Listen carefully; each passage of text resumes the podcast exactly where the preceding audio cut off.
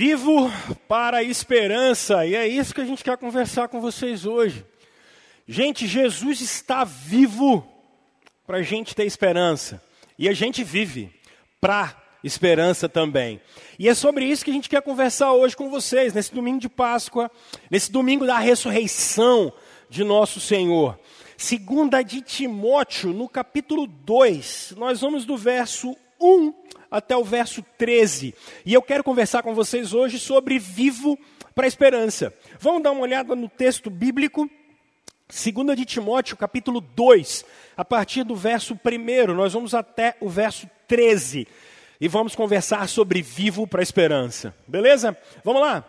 Portanto, você, meu filho, fortifique-se na graça que há em Jesus Cristo e as palavras que me ouviu dizer na presença de muitas testemunhas, confie-as a homens fiéis, que sejam também capazes de ensinar outros.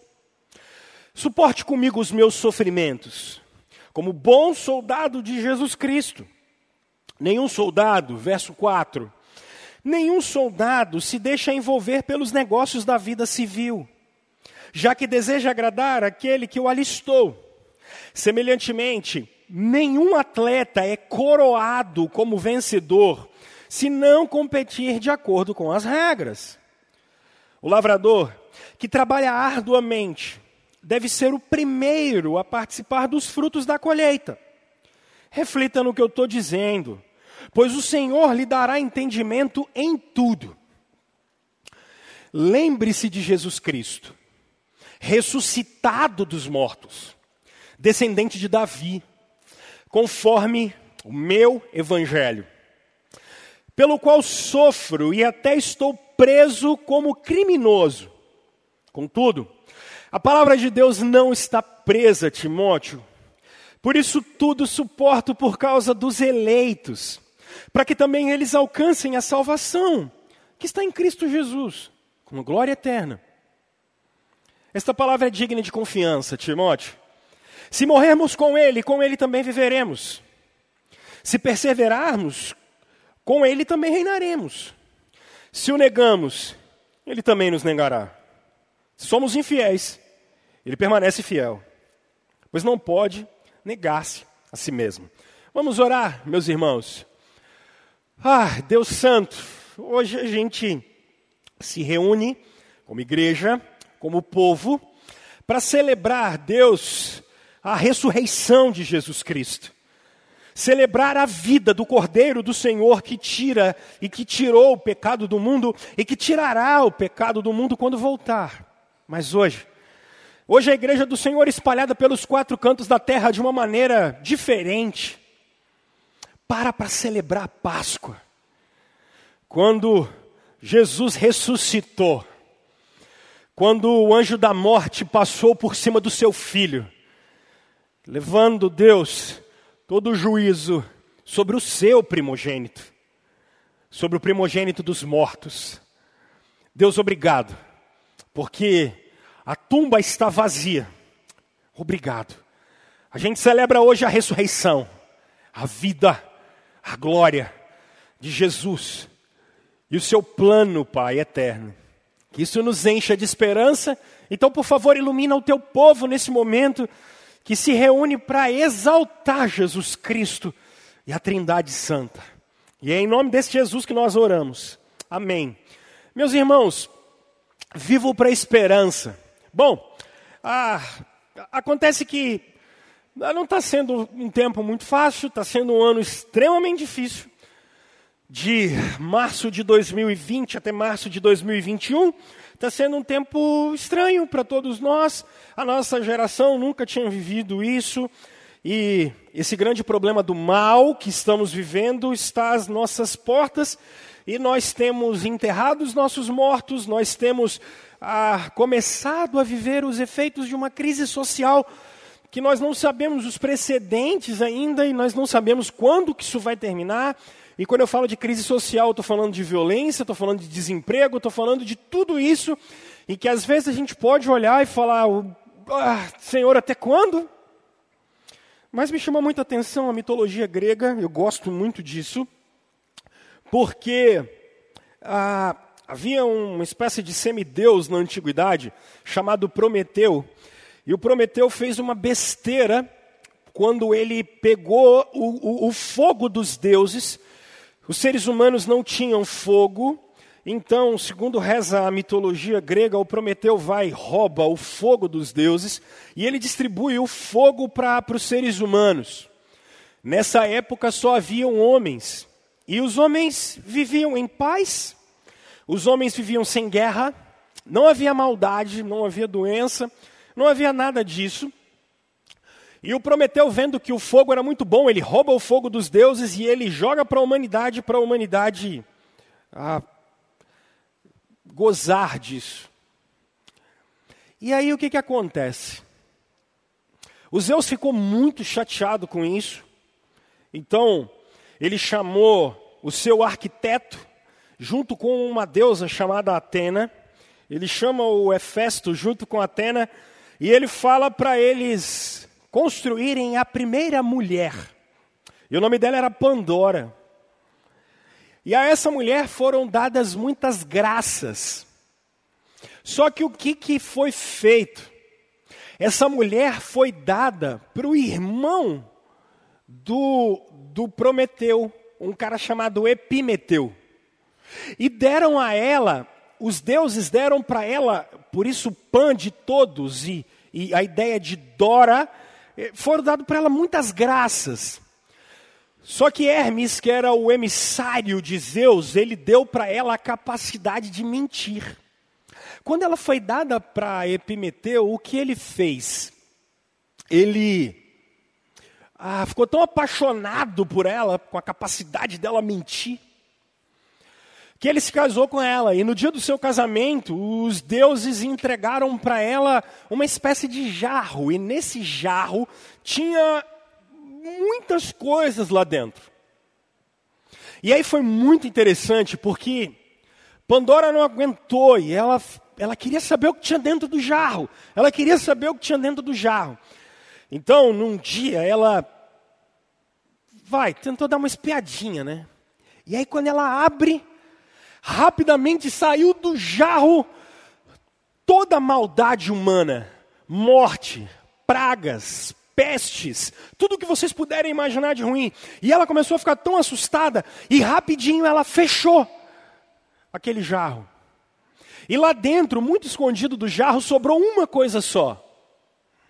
Dentro do jarro de Pandora ficou a esperança. Por isso que vocês aprenderam um ditado popular que a esperança é a última que morre. Por quê? Porque a única coisa que sobrou no meio de um caos que a humanidade viveu, no meio de um caos que todos, toda a raça humana passou a viver, só sobrou uma coisa: esperança. Esperança que do latim vem uma raiz chamada espé, que tem duas raízes. Quando nós olhamos essa esperança, que é a última que morre, é a esperança de um futuro melhor alguma coisa que quando nós olhássemos para o futuro a gente poderia ver: uau, ah, existe uma solução para os filhos dos homens. Existe uma solução futura, então a gente pode segurar em alguma coisa, porque a gente pode esperar por algo. Mas a palavra espé, também do latim, vem da palavra espalhar, espraiar. Isso é muito usado na agricultura. Quando um agricultor espalha e semeia sementes. E quando ele espalha esperança, alguma coisa pode crescer no meio do caos.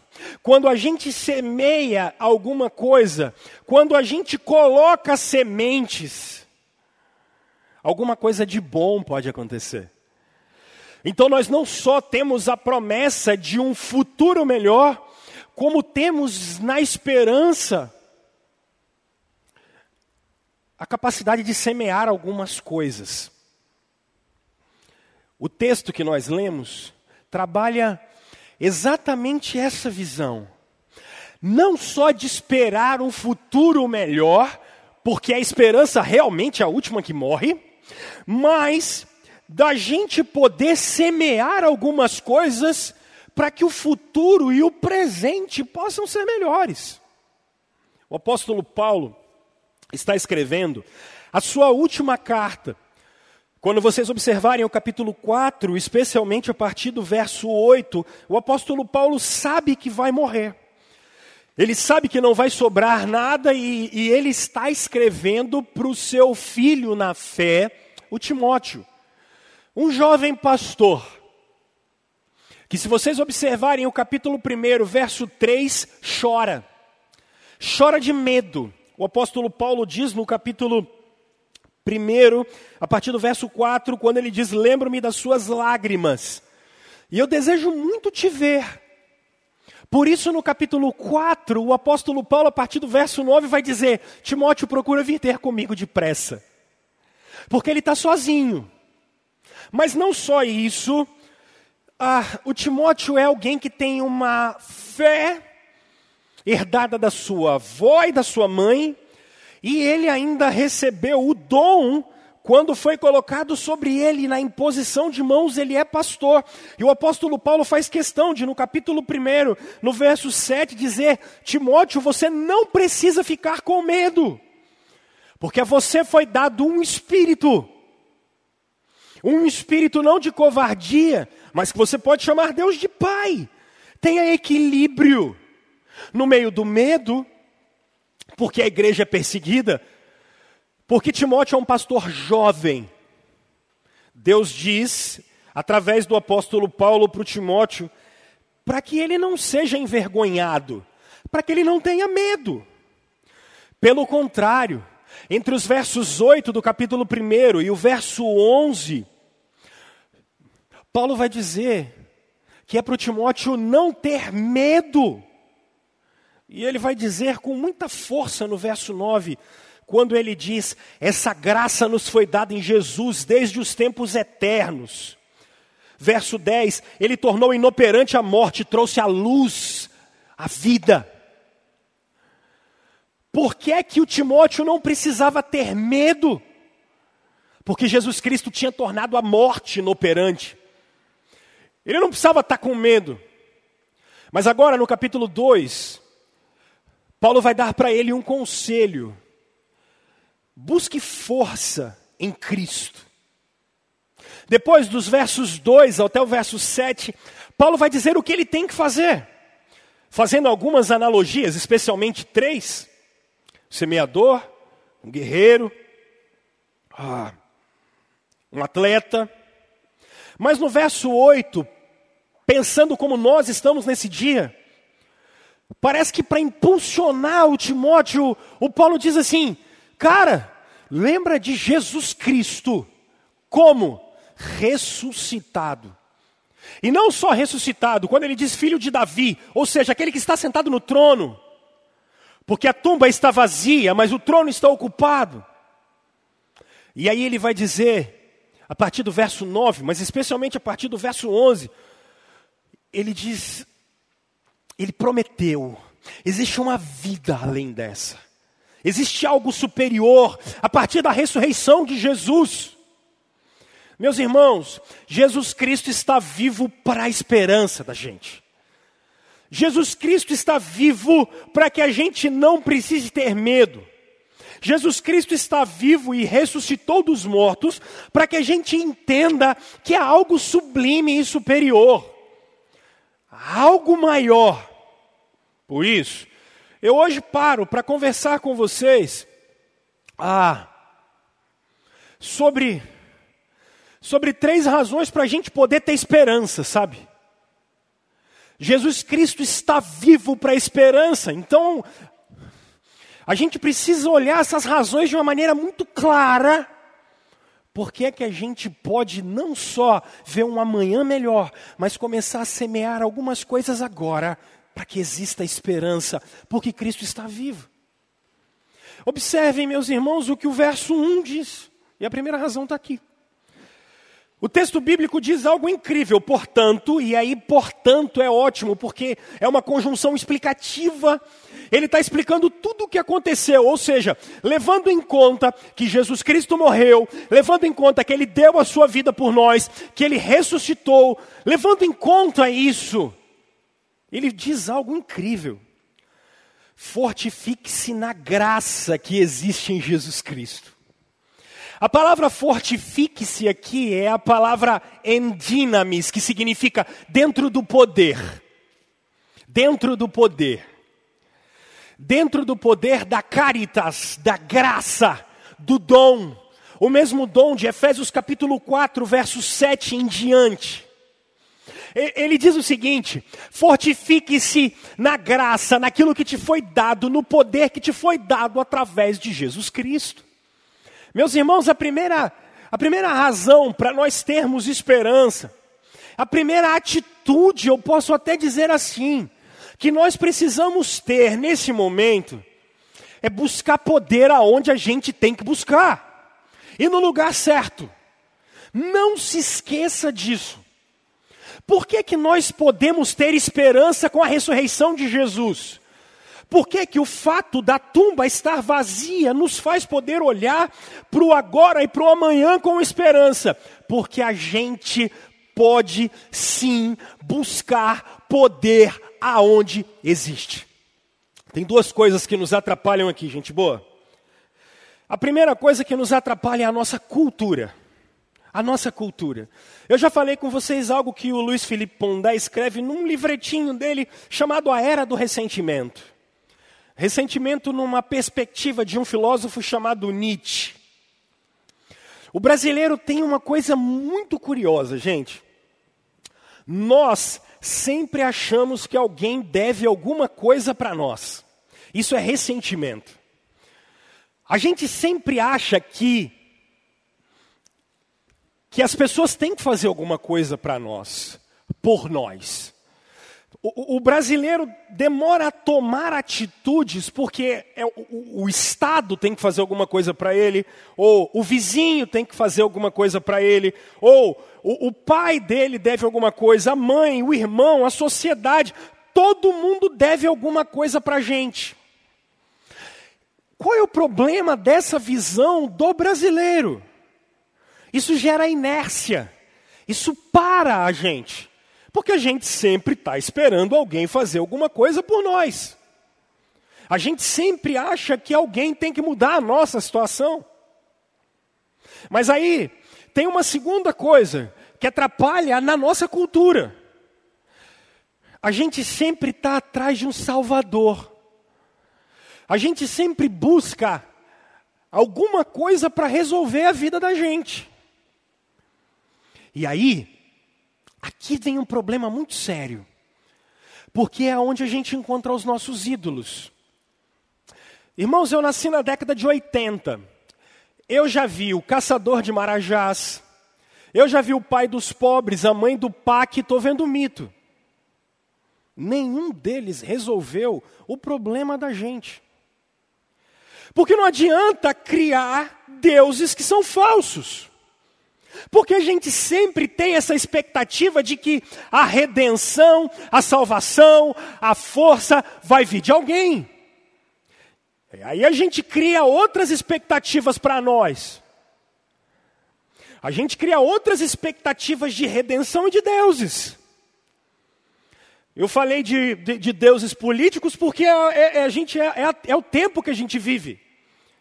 Mas a gente faz outras outras projeções de salvadores para nós. Pode ser o dinheiro, pode ser a beleza. E aí a gente sempre acha que alguma coisa vai resolver a gente. Então, um problema da nossa cultura é esperar que alguém faça alguma coisa por nós e a gente para. E uma outra questão é a gente elencar deuses que são a, a, completamente falíveis e imortais. Agora, olha que coisa interessante.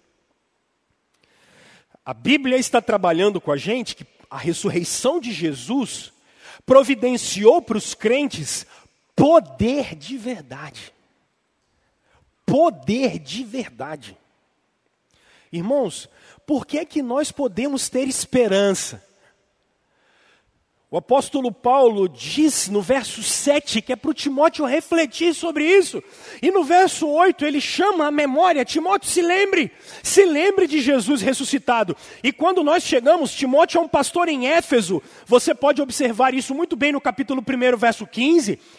Quando Paulo escreve uma carta para os Efésios, no capítulo 4, verso 7, ele diz: A cada um de nós foi concedida a graça conforme a medida repartida por Cristo. Por isso é que foi dito: quando ele subiu, ele levou cativo muitos prisioneiros e deu dons aos homens.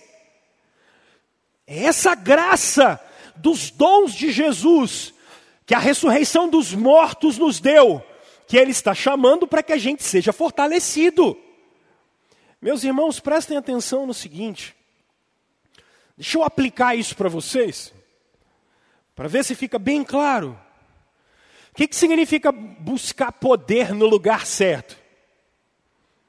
Gente, Jesus está vivo para a esperança, porque a pergunta que eu tenho que te fazer é: como é que você vai superar nesse exato momento a depressão que chega para você?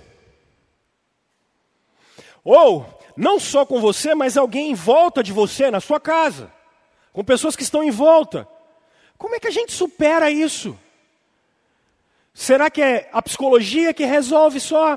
Será que é só psiquiatria? Será que é psicanálise? Será que é uma dose de entretenimento com um pouco de farra, pinga e foguete no final de semana? Ai, deixa eu esparecer. Ai, deixa eu ter uma dosezinha de adrenalina. Como é que nesse exato momento a gente se livra a, a, a, da angústia do coração? Eu, por exemplo, estou vivendo uma semana péssima. Péssima. Essa semana a gente perdeu aqui na nossa comunidade uma irmã querida por conta desse, desse vírus que a gente está vendo aí. Foi a primeira vez em dez anos de pastorado que eu tive que fazer um velório que durou cinco minutos. Um ofício fúnebre que durou cinco minutos. Em que a gente não pode abrir um caixão em que entre ler o texto, fazer uma oração e enterrar demorou cinco minutos. A semana está péssima. A semana está péssima porque quinta-feira eu recebi uma notícia de uma jovem de Minas Gerais que eu vivia na casa dela, que pegou minhas filhas no colo, que a gente, minhas filhas chamam a mãe dela de madrinha, e antes de ontem a gente perdeu ela, com 30 anos de idade. A minha semana está péssima, não está legal. Não estou bem. Mas como é que a gente vai parar? E, e por que, que a gente está aqui agora de manhã? E como é que a gente vai olhar para as pessoas e fortalecê-las no poder de Jesus? E como é que a gente vai viver com isso? Porque essa ameaça está sobre nós, sobre a nossa família, sobre os nossos irmãos, sobre pessoas queridas. Como é que a gente vai superar isso? Como é que a gente vai viver nisso? Buscando poder aonde a gente tem que buscar o poder certo. Porque senão a gente vai ver os negócios quebrando. O que a gente vai ver é simplesmente ah, pessoas sem dinheiro. Essa semana mesmo a gente está entregando cestas básicas e, e, e, a procura já chegou e a, e a turma começa a saber, começa a procurar a gente. Como é que a gente vai viver esse negócio? Buscando poder no lugar certo. Só vai dar para ficar livre do medo, só vai dar para ficar livre da angústia, só vai dar para ficar livre da depressão, só vai ficar livre a, a, de pensar: será que tem emprego amanhã ou não tem? Tem transporte ou não tem? Tem solução ou não tem? Se nós buscarmos poder no lugar certo, e isso já foi dado. Isso já foi dado. Nós esquecemos disso, meus irmãos. Agora, como é que se busca? Como se busca? Porque percebam, esse verso, esse, esse verso, ele está na voz passiva. É um imperativo na voz passiva aqui. O fortifique-se, a ideia é seja fortificado. A ideia é que Deus te enche. A ideia é que o Espírito te enche. A ressurreição de Jesus Cristo garantiu que nós podemos ser cheios do poder de Deus. Nós podemos ser cheios do poder de Jesus. O apóstolo Paulo vai dizer que o mesmo poder que ressuscitou a Jesus Cristo de Nazaré mora dentro de nós. Esse poder vivificará os nossos corpos, meus irmãos. Agora olha só. A gente se entrega para as notícias do jornal. A gente se entrega para o entretenimento do Instagram. Ou a gente começa a buscar o poder de Deus. E, gente, não tem, não tem outra forma. É básico e simples. Número um, comunhão. Comunhão. Culto Culto. É, é isso que vocês estão fazendo aí agora. Culto. Porque comunhão fortalece. Porque o que a gente tem visto é uma sociedade atomizada, individualizada, de pessoas que estão sós. E a Escritura vai dizer que quando os crentes estão juntos, Deus opera o seu poder. Culto. Tempo de adoração comunitária. Porque enquanto nós celebramos a ceia do Senhor, você está sendo fortalecido com poder que vem de Deus. Então não é um ato litúrgico só, é ato de vida cristã. Não é botar a roupa bonita de ver Deus dia de domingo, é celebrar. E é no meio da alegria do povo de Deus em que ele opera a bênção dele. É culto, gente. É culto. Eu sei que alguns de vocês relativizaram a presença aqui e nós entendemos isso. Agora, deixa eu te dizer: quando Jesus Cristo voltar, Ele não vai voltar pelo Wi-Fi. Jesus Cristo não vai voltar por uma plataforma do YouTube. Jesus Cristo vai voltar uma vez, visivelmente, triunfantemente, glorificadamente e de maneira visível, física. Nós precisamos orar, meus irmãos, para Jesus Cristo a, nos, nos dar capacidade de estarmos juntos não relativizarmos mais essa história de que a igreja não tem que cultuar, a gente tem que clamar a Deus para poder voltar ao normal, porque é assim que a gente vai ser fortalecido. Com os meios de graça, com a pregação do Evangelho, com a igreja junta cantando louvores. Não adianta. As pessoas, eu tenho visto isso, não têm com quem chorar os seus mortos. Não tem com quem chorar a sua dor. E igreja serve para isso. Isso aqui é a comunidade da aliança. Mas a gente vai mais, meus irmãos. Como é que você se abastece do poder de Deus? São disciplinas espirituais simples. Disciplinas espirituais simples que faltam para nós. Irmãos, eu estou falando de coisas simples. Coisas simples. Eu sou de uma geração em que a gente parava não só para ouvir louvor, mas para cantar louvor. Eu, eu, eu, ensino vocês que não existe sagrado e profano, isso é fato. Agora a gente ouve mais sertanejo universitário do que ouve, às vezes, e tira um tempo para conectar o nosso coração e louvando ao Senhor com boas canções, sejam elas velhas ou novas. Aí é sua preferência. Mas aí a alma começa a encher, porque tu canta junto. E você busca o poder de Deus.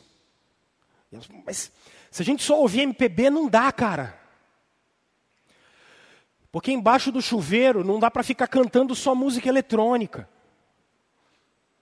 A gente deixa o nosso lábio falar o que vem do coração, de que o Senhor é Deus e de que Jesus Cristo está vivo, e o poder de Deus começa a tomar a gente. A gente para em momentos do dia, sem celular, sem computador, sem tablet, sem Netflix, sem YouTube, e a gente para e diz: Olá, Senhor. Há quanto tempo a gente não conversa? Há quanto tempo a gente não fala? Encher-se do poder de Deus. É interessante como a igreja de Atos ora junto e o lugar treme. É interessante como irmãos do passado oravam juntos e, e a presença de Deus se manifesta no meio do povo dele. Rômulo vai tremer alguma coisa? Rômulo vai acontecer alguma coisa especial? Claro que não. Mas você vai perceber que o coração da gente se enche, a fé é renovada e o poder de Deus está em nós, porque Jesus está vivo. Tempo, irmãos, para a gente meditar. Só que quando eu falo de meditação, você já experimenta logo um mosteiro tibetano ou um mosteiro budista. Ei! Meditação é algo que os cristãos sempre fizeram na história. Mas hoje é tanto ruído, é tanto barulho, que a gente não consegue pegar um salmo e começar a meditar nele. Pegar um pedaço do Evangelho e começar a meditar nele. Como diz o Salmo primeiro. Antes na sua lei medita de dia e de noite. A gente não faz isso, porque a gente acha que isso é oriental. Oriental? Isso é cristão ter a palavra de Deus, repeti-la. Quem é mais antigo de igreja se lembra que a gente tinha alguns irmãos que decoravam poesias. Semana passada eu fui entregar uma cesta básica para uma irmãzinha de 80 anos. 80 anos. Ela, ela é lá do projeto Maltrapilho, na periferia aqui da cidade. E o João, que é quem coordena o projeto, falou bem assim: rapaz, você precisa ver essa senhora declamando poesia. E começa e, e termina. Eu, eu, sou velho, eu sou dessa época, minha barba está branca, não é à toa. Às vezes a gente acha que encher-se do poder de Deus é falar língua estranha, eu nem sei o que é isso. É sair rodopiando aqui, igual um louco, e ir para lá na avenida. A gente acha que poder de Deus é descer fogo do céu. Poder de Deus é força para a gente viver todos os dias como testemunha do Evangelho, falando da glória, da graça de Deus, tendo certeza que, independente daquilo que vai acontecer, o Timóteo está chorando, porque. Ah, às vezes a gente não para para pensar atenção nisso, mas percebam que o, o, o, Paulo está preso, por isso que ele fala no verso 1 e 2: o que você ouviu de mim, você continua falando. Porque o pessoal ia chegar para o Timóteo e falar bem assim: ô, ô, ô, aquele Paulo que ensinou você essas paradas aí, o cara está preso, ele não vale nada, a palavra dele não vale nada. Novo, sozinho, numa cidade complicada como Éfeso, tendo seu mentor preso. O que acontece com Timóteo? Cara gasta tempo com Deus, gasta tempo com o povo de Deus, gasta tempo sendo fortalecido. Isso é buscar o poder de Deus, é buscar o Senhor na Sua palavra é buscar o Senhor na sua comunhão, é buscar o Senhor nos meios de graça, na oração, no batismo, na ceia, é buscar o Senhor no culto, é buscar o Senhor sendo fortalecido pelo seu poder. Jesus disse que estaria conosco todos os dias. Isso é o que a ressurreição garantiu, meus irmãos. Gente, nada, absolutamente nada pode parar o poder de Jesus. Compreendam isso de uma vez por todas. Eu estava lendo ontem uma matéria da Folha de São Paulo, muito interessante. Olha, no período de hipertecnologização da humanidade, num período em que a gente, com um clique, consegue falar com alguém que está do outro lado do mundo. Estava lendo um escritor um dia desse que os caras estão desenvolvendo uma tecnologia em que um macaco nos Estados Unidos mexeu o pé lá, lá na, na, na, na mexeu o pé lá no, no Japão. Tamanha tecnologia. E a matéria da Folha de São Paulo dizia que as pessoas estão procurando Deus. Por quê? Porque se você vive na mesma grande vitória do que eu, nós temos um hospital de referência na nossa cidade chamado Meridional. E no Meridional, essa semana, algumas igrejas se reuniram e os profissionais da área de saúde estão pedindo isso e clamando isso. E o pessoal foi para dentro do hospital, lá na porta do hospital, ficar cantando e orando pelos doentes e pelos médicos. Desde o início da pandemia, nós temos um outro hospital aqui chamado Jaime. E o que o próprio pessoal do hospital está pedindo? Que a turma das igrejas vá para perto do hospital e você consegue de vez em quando olhar correntes de pessoas ajoelhadas, orando pela cura daquelas pessoas, orando pela força dos profissionais de saúde. Por quê? Porque a ciência não resolveu o nosso problema. Não resolveu. A Rômulo está resolvendo. Louvado seja Deus! Mas a gente precisa de alguma coisa a mais. A gente precisa de algo mais do que tecnologia. Jesus Cristo está vivo. Você pode ser fortalecido no poder dele, porque ele está vivo. Tenha esperança. A depressão não é o último, a angústia não é o último, a, a, a, a, dor da perda de alguém, não, a vida não acabou por aí. Você pode ser fortalecido pelo poder que está em Jesus Cristo, que está vivo. A tumba está vazia. Dois, percebam, meus irmãos, do verso 2 até o verso 7. Como é interessante. O apóstolo Paulo diz: e as palavras que me ouviu dizer na presença de muitas testemunhas. Confias? Faz um treinamento de liderança, ele está dizendo. Agora olha o verso 3. Suporte comigo os meus sofrimentos, como bom soldado de Cristo Jesus. Percebam, agora ele vai começar a falar no verso 4 do soldado, no verso 5 do atleta, no verso 6 do lavrador. E aí ele diz: reflita no que eu estou dizendo. Seja fortalecido. E aí agora ele começa a falar assim: olha, continue o trabalho. Continue o trabalho. Não deixe de se disciplinar, de ser disciplinado na sua atividade. Olha o que ele diz: você recebeu, você passa, continua. Aí agora no verso 3 ele vai dizer assim: suporte as aflições. Porque é necessário ter disciplina para o trabalho, mas a gente precisa saber que sofrimentos virão.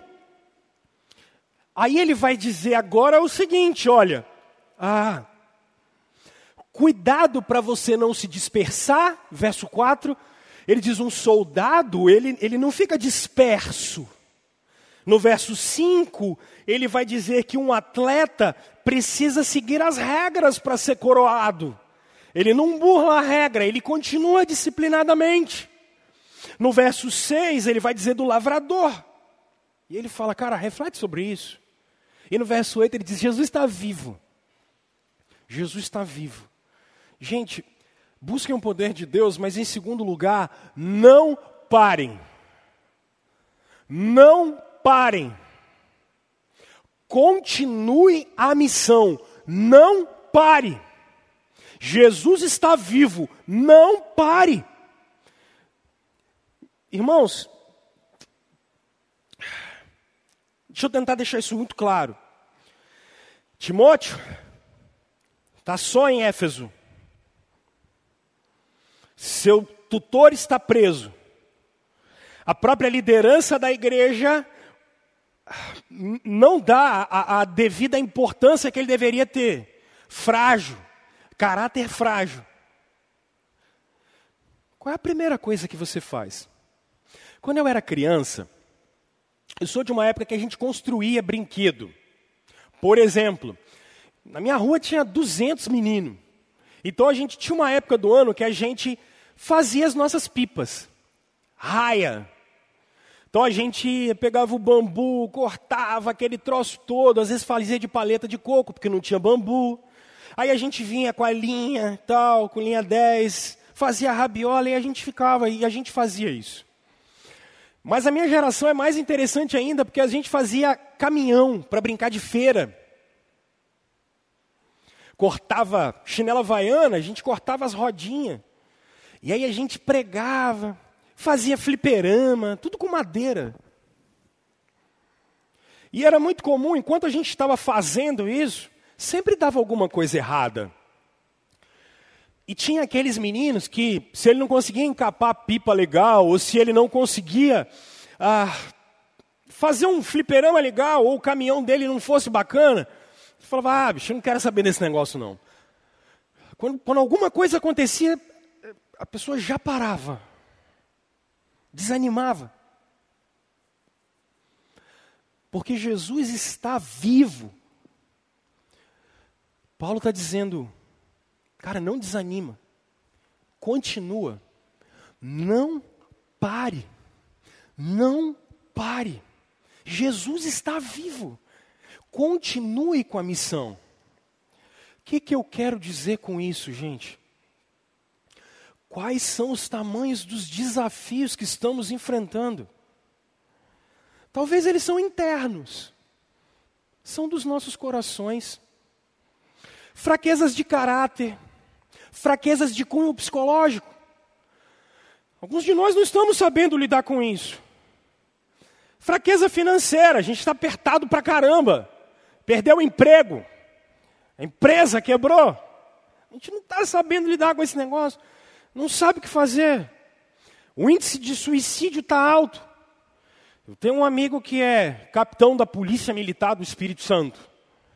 E ele estava falando comigo essa semana, não, a semana passada, quando a gente começou um lockdown mais severo aqui. Ele falou: Cara, o nível de suicídio na Grande Vitória aumentou demais. E ele estava dizendo que, inclusive, o nível de suicídio de policial também aumentou, porque é uma pressão danada. A gente viu essa semana na Bahia, um policial de Itacaré que surtou, foi dirigindo até o farol da Barra em Salvador. Chegou lá, ele ficou lá marchando e falando palavra de ordem, dando tiro. E aí o pessoal não teve o que fazer e ele foi alvejado.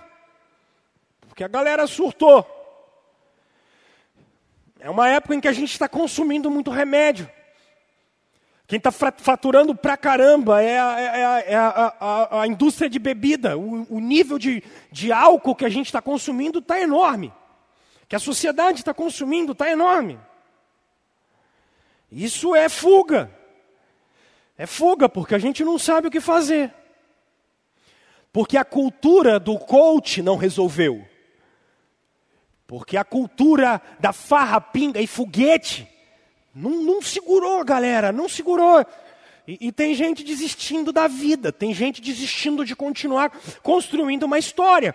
E especialmente há pessoas que estão desistindo de continuar com a missão de ser discípulo de Jesus. Não está na hora disso. Por que, Rômulo? Porque Jesus está vivo. Porque Cristo está vivo, não é hora de parar. Timóteo, ensine, pregue, sofra, reflete sobre isso. Jesus está vivo, Timóteo, meus irmãos, não é hora de parar, não é hora de retroceder, não é hora de desistirmos das nossas famílias, não é hora de desistirmos de quem está do nosso lado, não é hora de desistirmos da vocação que Jesus Cristo nos deu. Ah, de sermos, no meu caso, pastor, de sermos ah, profissionais, donos de empresa, donos de negócio, de abençoarmos as pessoas como profissionais liberais, de abençoar os nossos filhos. Não é hora de desistir, porque Jesus está vivo. Não é hora de parar. Em nome de Jesus, meus irmãos, as notícias parecem ruins, mas elas não são.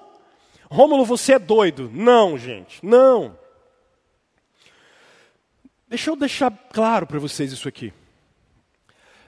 Essa semana, há duas semanas, a gente está recolhendo alimento. E desse alimento que a gente está recolhendo, chegou a gente entrega, chegou a gente entrega, chegou a gente entrega. Já entregamos algumas dezenas de cesta básica, já estamos entregando um monte de, de material para o bazar, que o, que, que o pessoal lá em Jardim Botânico sobrevive. E semana passada eu recebi, que eu tenho colocado isso tudo no Instagram, semana passada eu recebi um, uma, uma mensagem de alguém que viu a nossa campanha lá na Flórida, lá nos Estados Unidos. Essa pessoa viu e falou assim: Olha, eu, eu, eu vou lançar um desafio aqui para a minha igreja. A gente quer abençoar vocês com 100 cestas básicas. Eu falei, cara, que legal. Só que, como bom brasileiro e reformado, eu não acredito muito em promessa até que eu veja ela materializada. Daí ontem eu recebo um áudio, seis horas da tarde mais ou menos. A pessoa chegou para mim e falou assim: Rômulo do céu, o pastor da minha igreja acabou de falar comigo que teve uma pessoa que chegou, procurou ele, pediu para ficar em silêncio e falou que ele sozinho vai doar 100 cestas básicas para vocês. Jesus está vivo, gente. E hoje eles vão continuar com isso, porque hoje a igreja inteira vai doar. Se vai chegar, eu não sei, mas eu já recebi a notícia que Jesus está vivo, gente. Não parem a missão. Não parem a missão. Parece que é ruim. É claro, olhando os nossos olhos, a gente tem que viver com esse negócio, mas Jesus está vivo.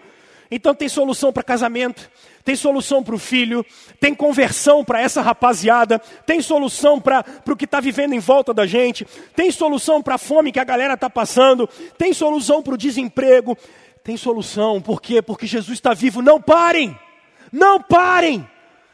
É tempo da gente ter esperança, é tempo da gente semear e olhar. A esperança é a última que morre. Não, a esperança ressuscitou. É Jesus Cristo de Nazaré. Lembre-se disso. Não se esqueça, Jesus está vivo. Jesus está vivo. Timóteo, não pare. Eu digo para você: não pare. Não desista. Levanta de manhã. Eu sei, quer ficar na cama? Levanta. Eu sei, dá meio-dia, está cansado. Levanta a cabeça. Olha, Jesus está vivo, não é sobre você, é sobre Ele. A esperança ainda raia. O corpo está pesado, tem enfermidade, tem gente doente. Não para. Não para. Tem um mundo que está precisando da gente. Tem um mundo que está precisando de discípulos de Jesus. Está com medo, não para. Está com receio, não para. Porque quem podia nos condenar resolveu nos chamar de filho. Quem podia nos condenar para a morte resolveu ressuscitar a nossa vida. Cristo está vivo, meus irmãos. Não há o que Jesus não possa resolver. Não há o que Jesus não possa fazer. Os deuses falsos nos consomem, mas Cristo nos deu vida. Jesus está vivo, é Páscoa. Não parem. Eu quero ir para a última parte, a partir do verso 8. O coração do texto é o verso 8. Quando ele diz: Lembre-se de Jesus ressuscitado. Lembre-se que ele é o filho de Davi. Lembre-se que ele está à direita do Pai. Segundo o meu evangelho, Agora olha que interessante, meus irmãos. Não parem, se fortaleçam em Jesus. Mas olha só que legal. Por isso, tudo suporto por causa dos eleitos, para que também eles alcancem o que? A salvação. Agora olha que legal. Essa salvação está em Cristo, com a glória. Olha onde Paulo está mandando Timóteo olhar. Salvação com a glória eterna. Agora ele vai fazer um cântico maravilhoso aqui. É, é um jogo de palavras incrível. Olha só. Salvação e glória eterna. Ele diz: Isso que eu estou dizendo para você é digno de confiança. Confia, cara. Olha só. Se você morre com Jesus, com Ele você vive. Se você persevera com Jesus, Ele diz: com Jesus você também reina. Se você nega a Jesus, aqui eu não, eu não consigo interpretar isso aqui como negar se, é perder a salvação. Eu acho que aqui você nega a graça de Jesus e não é que, ele, que você, ah, é, eu não sou mais salvo. A grande questão é, se você nega Jesus, tu está negando exclusivamente os benefícios que Ele tem sobre você. E Ele diz, se você é fiel, Ele é fiel. Por quê? Porque Ele não pode negar Ele mesmo. Gente, se fortaleçam em Jesus. Pessoal, não parem. Mas uma terceira coisa, por favor, gente, existe uma vida além dessa. Existe algo além. Existe algo muito superior. Algo muito além. Que o apóstolo Paulo está chamando no verso 10 de glória eterna. Que vem pela salvação. Por isso ele diz: vale a pena sofrer. Olha o verso 9. Ele está falando isso, vocês podem sofrer. Ele vai dizer isso no verso 3, você pode sofrer. Mas ele diz: ei, vale a pena, porque existe uma vida além dessa. Eu tenho dito isso para vocês, o Tim Keller fala uma coisa muito legal. Por que, que a gente tem dificuldade em passar por momentos como esse que nós estamos passando, pessoal? Porque a gente acredita que só tem essa vida. A gente não acredita que tem nada superior a isso. Aqui, eu não estou fazendo um convite para você ir para uma espiritosfera. Não. Eu estou falando para você viver agora. Mas percebe como é viver agora, e eu tenho ensinado isso para vocês na carta de Pedro: é viver agora, mas com os olhos na eternidade. É viver com os pés nessa terra, mas com os olhos na nova criação. Percebe isso? Porque isso vai mudar a nossa maneira de viver. Fidelidade nossa, fidelidade de Deus, perseverança nossa, perseverança de Deus em nós. Vida eterna de Jesus, vida eterna para nós. O Rei está vivo, meus irmãos. Existe uma vida superior, existe algo superior. Percebe isso? Ah, talvez uma das tantas razões de Deus permitir esse momento histórico que nós estamos vivendo e passando, pessoal. Deus permite um momento histórico como esse, eu não tenho dúvida que é para nós voltarmos e, e voltarmos os olhos para Ele. Eu, eu confesso que já tinha tempo que eu não vivia uma Páscoa com o tipo de reflexão que eu estou tendo, com, com um tipo de. Ah, vendo algumas coisas, mais do que o ano passado, a Páscoa desse ano, parece que o próprio povo de Deus está reaprendendo quem é Jesus. O ano passado, o que, que a turma estava fazendo? Nessa, nessa época do ano, nego estava decretando a, a, a derrota do coronavírus. Lembra disso? Há um ano. Há um ano, a, a, a, a turma estava não só decretando a derrota do coronavírus, mas estava decretando a vitória do povo de Deus.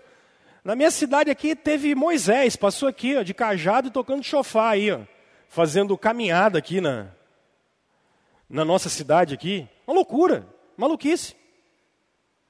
Percebe esse triunfalismo, essa, essa teologia da prosperidade boba, pueril, infantil. Mas me parece que um ano depois, depois que esses profetinhas resolveram que isso não é e não vai funcionar, me parece que um ano depois a gente está voltando para o que é legal. Celebrando Jesus, lembrando da sua morte, porque aquela besteira triunfalista, aquilo não resolveu. Porque a vida não é sobre esse egoísmo não é sobre essa atomização e individualização do Deus que eu decreto e Ele faz, do Deus que eu mando, que eu ordeno. Não resolveu, cara. Não resolveu. São profetas de Baal. Não resolveram nada. Ficaram cantando ah, Baal, ah, Baal o ano inteiro. Não resolveram porque não vai resolver. Porque a vida é sobre a ressurreição do rei porque o trono está ocupado, porque a vida é sobre arrependimento e confissão de pecados. E um avivamento só vem quando a gente se humilha aos pés de Jesus. E quando Jesus começa a ser pregado e a Páscoa é celebrada.